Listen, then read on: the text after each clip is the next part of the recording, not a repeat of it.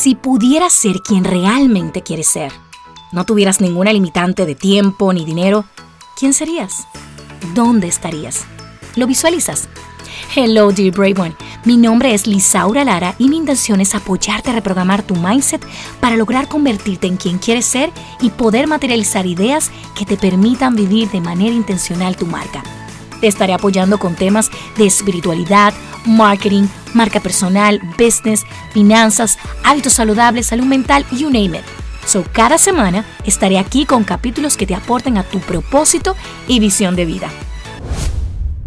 Hello dear, bienvenida, bienvenido a este capítulo en el cual pues nos vamos a enfocar en your business, en un negocio, en la parte de estructura de un negocio, la parte eh, que le decimos la parte no, no tan bonita de estructurar eh, un, un, modelo de negocio que sea funcional en el tiempo y que nos permite evolucionar a la medida que nosotros vamos creciendo con él.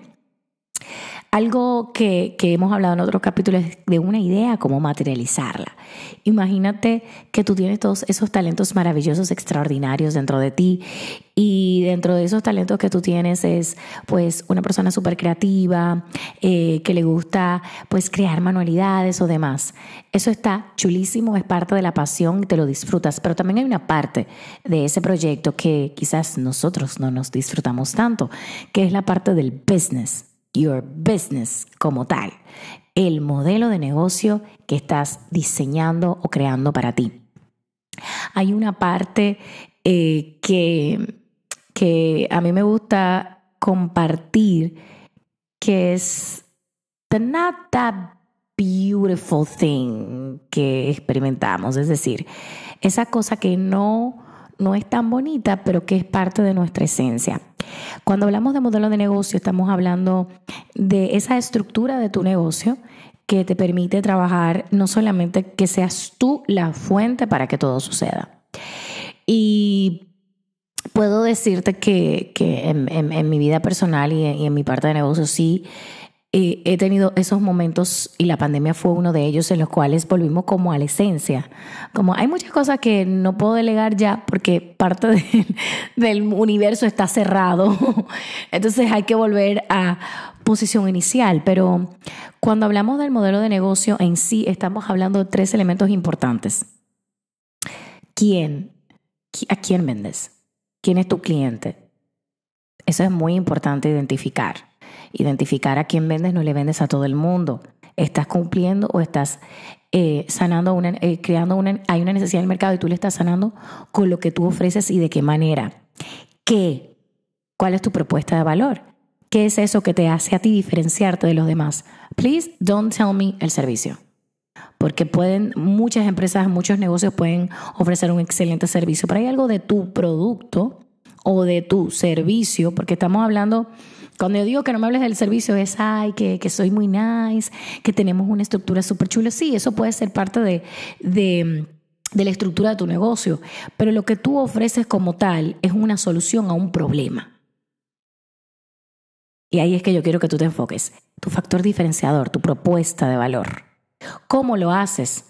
¿Cómo monetizas el valor de tus propuestas? Si vendes colitas para el pelo, para recoger el pelo, ¿a quién la vendes? ¿Se lo vendes a, una, a, la mamá, para la niña? ¿O se la vendes al adolescente? ¿O se la vendes a la adulta? ¿A quién le vendes? A la mujer en sentido general.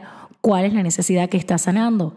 Que el cabello no se te parta, eh, que no se te marque. O sea, hay cosas que tú como propuesta de valor cuando estés diseñando ese producto, cuando estés diseñando ese servicio, lo tomes en cuenta. Y el cómo de monetizar esto, cómo funciona, cuál es el costo de lo que representa tú crear ese, ese producto o crear ese servicio. Y, y con ese costo definir, ok, esto es lo que me cuesta. No solamente producir esto, hay una parte de costos también, que esto yo lo he tenido que aprender con el tiempo, que es la evaluación de tu costo operativo si tú tienes una estructura, si pagas electricidad, si pagas teléfono, si pagas internet, si pagues lo que pagues. Eso está dentro de tu costo, dentro de tu marca y dentro de tu core de business. Ya hay yo siempre digo, hay personas expertas, para mí, eh, Maciel Rodríguez de Mar underscore consultant, eh, su misión en esta vida, en mi vida, es justamente pues apoyar a, emprendedores a crear ese business plan para desarrollar ese, ese negocio que tú quieres y dentro de de ese modelo de negocio es importante identificar quiénes son esos socios claves para que todo suceda, quiénes son esos suplidores, quiénes son esas personas, esas empresas, esas, lo que sea. Lo importante aquí es tú identificar y buscar soluciones. Hay soluciones en el mundo, no solamente donde estás geográficamente ubicado. Evalúa esa parte, qué actividades claves vas a hacer, cuáles son esos canales donde tú vas a distribuir eh, eh, como digo yo, los canales de distribución de tu producto, si es solamente en Internet, quienes hacen llegar, si tú tienes un punto de venta, hay un costo de punto de venta, hay un costo, hay una parte importante de tu negocio y cuáles son esos recursos claves que tú necesitas y cosas importantes que yo he hecho para mí es evaluar, me cuesta más subcontratar o tenerlo fijo. ¿Mm? Eso es importante también establecer. ¿Cómo, cómo hacer la relación con el cliente? ¿Cómo se va a relacionar tu negocio con el cliente? Porque todos los puntos de contactos de tu negocio habla de tu marca. Me explico, si hablas por WhatsApp, si hablas por Instagram, si hablas por página web, si hablas por correo, si tienes un punto de venta, si estás en un evento, todo, todo tiene que, que estar directamente conectado con la experiencia de marca que tú ofreces. El segmento de clientes es importante. Porque a veces tenemos una empresa y tenemos diferentes productos a diferentes segmentos de clientes.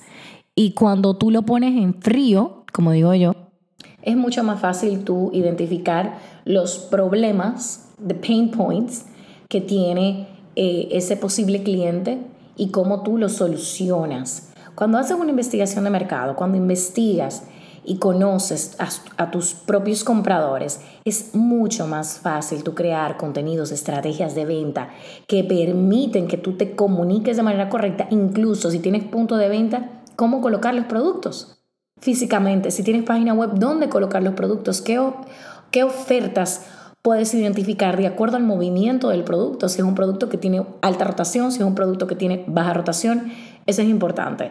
Identificar tu estructura de costes, como te comenté, ¿Y cuál es tu fuente de ingreso? ¿Cuáles son tus, tus metas? ¿Cuánto tú quieres vender? Al año. Ese modelo de negocio es importante que tú te tomes el tiempo, anota.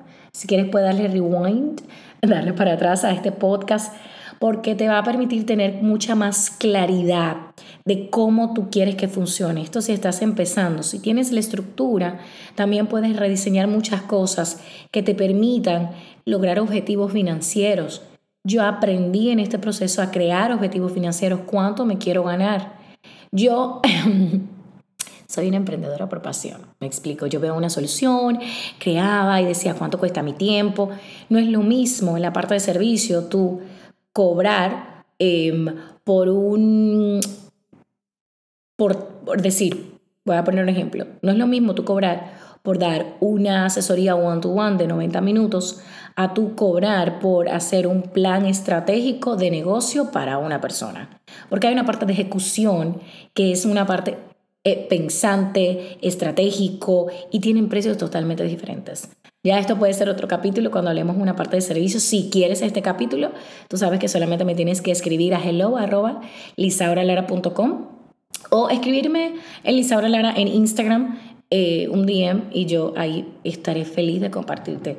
Así que espero que esto te permita abrirte un poquito más a conocer tu negocio from the inside y si sabes que este capítulo puede impactar la vida de otra persona, compártelo en stories eh, para que nos apoyemos a impactar muchas más vidas con este tipo de contenidos y ayudar a otras personas a crecer, porque mi misión en esta vida es impactar la vida de millones de personas y que puedan vivir intencionalmente de su marca, de su negocio, como yo estoy haciendo y como seguiré caminando y todo lo que aprenda pues en este camino lo compartiré contigo.